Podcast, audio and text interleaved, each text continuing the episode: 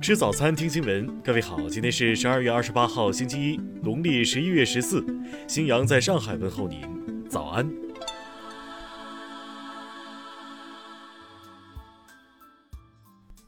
首先来关注头条消息。昨天早晨，辽宁开原市发生一起持刀伤人系列案件，已造成七人死亡、七人受伤。警方接到报警后，迅速出警，将犯罪嫌疑人杨某峰抓获。目前，当地已成立伤员救治、案件侦查、善后处理等工作组，紧急开展相关工作。案发后，网上传出嫌犯杨某峰为精神病患者的消息。有市民接受采访时表示，杨某峰今年六十多岁，不大正常，两年前还打过人。律师界知情人士称，杨某峰在前年曾因纠纷打伤他人，其妹妹替他赔偿后获得伤者谅解，最终判了缓刑。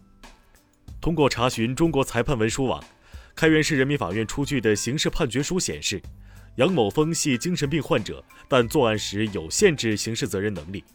此前，杨某峰曾犯故意伤害罪，被判处有期徒刑六个月，缓刑一年。听新闻早餐知天下大事。最高法昨天表示，对各类侵害未成年人的违法犯罪，要坚决依法严惩。对性质恶劣、危害重大者，该判处重刑乃至死刑，要坚决依法判处，绝不姑息手软。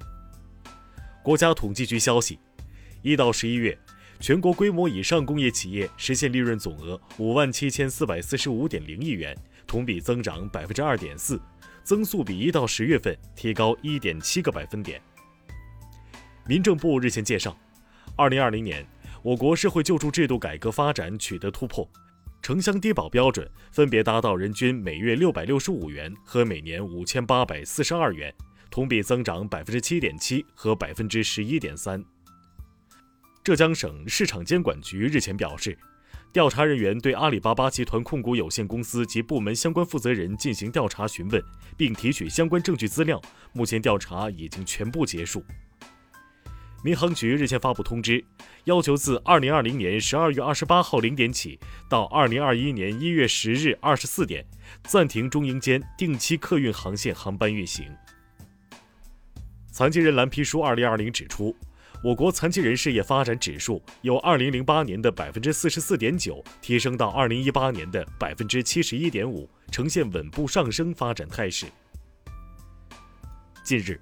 中国石油长庆油田油气生产曲线达到六千点零八万吨，中国石油工业新的里程碑由此诞生。昨天上午，经过两年多建设的北京至雄安新区城际铁路实现全线贯通，雄安站同步投入使用。下面来关注国际方面，美国当选总统拜登二十六号表示，若特朗普继续拖延签署新冠纾困法案，恐将导致毁灭性后果。统计数据显示，截至北京时间二十七号十一点，全球累计确诊病例超八千万例，累计死亡病例超一百七十五万例。德国二十七号正式启动新冠疫苗大规模接种，八十岁以上老年人、养老和护理机构人员、一线医护人员等将优先接种。世界气象组织数据显示，二零二零年的结束标志着有记录以来最温暖的十年接近尾声。今年仍有可能是有记录以来最热的三个年份之一，与最热的2016年不相上下。俄罗斯总统新闻秘书二十七号表示，待所有手续完成后，总统普京将接种卫星五新冠疫苗。黎巴嫩北部民耶地区二十六号发生当地民众与叙利亚难民之间的冲突，造成至少五人受伤，约一百个帐篷被烧。新组建的也门联合政府二十六号宣誓就职。总统哈迪敦促联合政府挽救也门濒临崩溃的经济。尼日尔二十七号举行总统和议会选举，选民将从三十名总统候选人和四千二百零五名议员候选人选出新总统和一百七十一名议员。下面来关注社会民生。北京市文旅局昨天表示，双节期间倡导各地旅行社及在线旅游企业不组织旅游团队进京。内蒙古自治区水利厅消息，按照现行标准，今年全区贫困人口饮水安全问题得到全面解决。四川眉山瓦屋山景区昨天发布消息，对游客乘坐缆车排队时间长、停车困难游客投诉增多等问题公开道歉。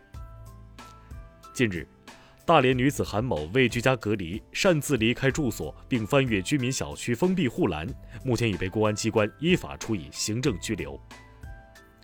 中央气象台昨天继续发布寒潮黄色预警，强冷空气将自西向东、自北向南，影响我国中东部大部地区，带来大风和强降温天气。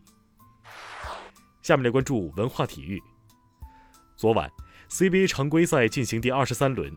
北京队一百比九十五击败江苏队，广州队一百零四比一百零八负于浙江队。乒超联赛男子团体首场半决赛，山东魏桥总比分三比零横扫汕头明润，率先打进决赛。交响合唱版舞剧《李白》目前首度登上国家大剧院，该剧用当代视角表明了李白在道与世之间挣扎徘徊的一生。科学杂志最新论文显示。中国药科大学张灿教授团队研发出一种细胞表面锚定技术，用于增强过继性 T 细胞对实体肿瘤的治疗效果。以上就是今天新闻早餐的全部内容。如果您觉得节目不错，请点击再看按钮。咱们明天不见不散。